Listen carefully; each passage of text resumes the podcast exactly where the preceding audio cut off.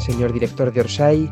Aquí Pamios desde la Córdoba Española. Hola Pamios, un gusto. Hernán desde el Areco argentino. Bueno, yo quería trasladar una inquietud personal, pero que sé que también ha surgido en los chats internos y que ha aflorado también en algunos comentarios cuando se han realizado votaciones tanto en la Uruguaya como en Canelones. A los papeles, Pamio, que este podcast dura seis minutos. Y es que a la hora de votar se pueden conocer ya los resultados parciales, al menos. Se puede saber cuál es la tendencia. Sí, señor, se puede. De cuáles son los ganadores. Y muchos pensamos que esto pues, puede influir en las tendencias de voto. Sí, es verdad. En algunos casos influye. No sé, pregunto un poco por qué se ha elegido este sistema, Ajá. si se ha pensado en probar algo distinto en los próximos proyectos. En los proyectos de casting no, no vamos a probar nada distinto porque somos socios productores, somos un grupo de personas que no están haciendo un concurso, sino que están poniéndose de acuerdo en algo. Y es como si hubiera seis personas en una mesa y uno dice yo prefiero esto,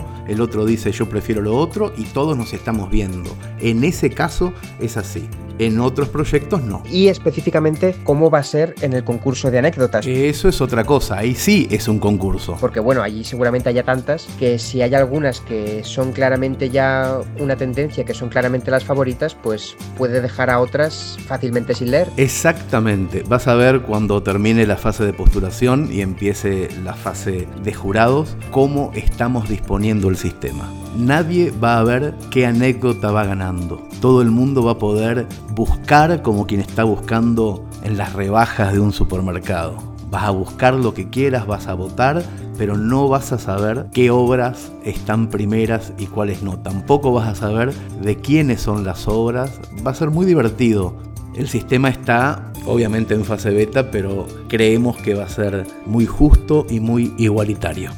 ¿Alguna cosa más? Eh, pues nada, esto era todo. Mm, Muchas gracias. Hasta otra.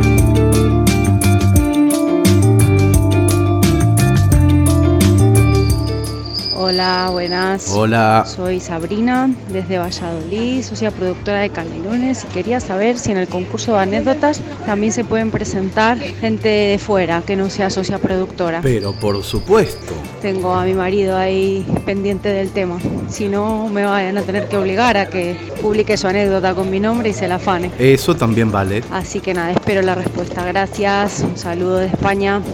Sabrina, te cuento a vos y al resto de los socios y socias que el concurso de anécdotas con premio incalculable en dólares cierra el 30 de abril a las 23.59 y puede participar quien quiera sin que haga falta que sea socio productor ni nada. Lo único que hace falta es que la persona que participe sea benefactora de la comunidad Orsay. Esa es la única condición.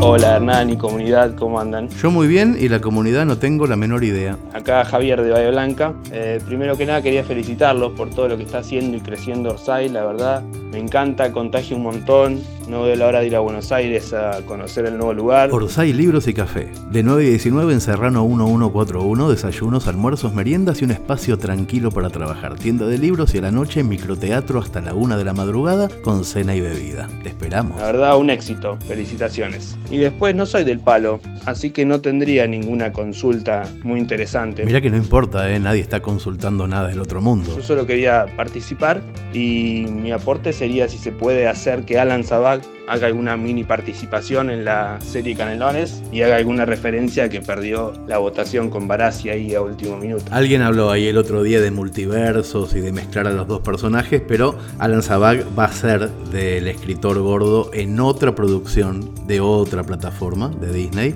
con el mejor infarto de mi vida, así que con eso me parece que ya hay suficiente. Y también si se puede saber si hay algún lugar donde se pueda ver cuánta gente de Bahía Blanca está dentro de la comunidad. Sí, eso sí, en breve, si entras a mi Orsay, a la parte tuya, a los datos personales, te vas a encontrar que hay una página pública con cada uno de los socios. Y ahí vas a poder hacer clic en tu ciudad y te vas a encontrar con todos los socios y las socias que son, en tu caso de Bahía Blanca y en el caso de otra gente de la ciudad a la que pertenece. Así que bueno, muchas gracias. Gracias a vos. Saludos. Nos vemos.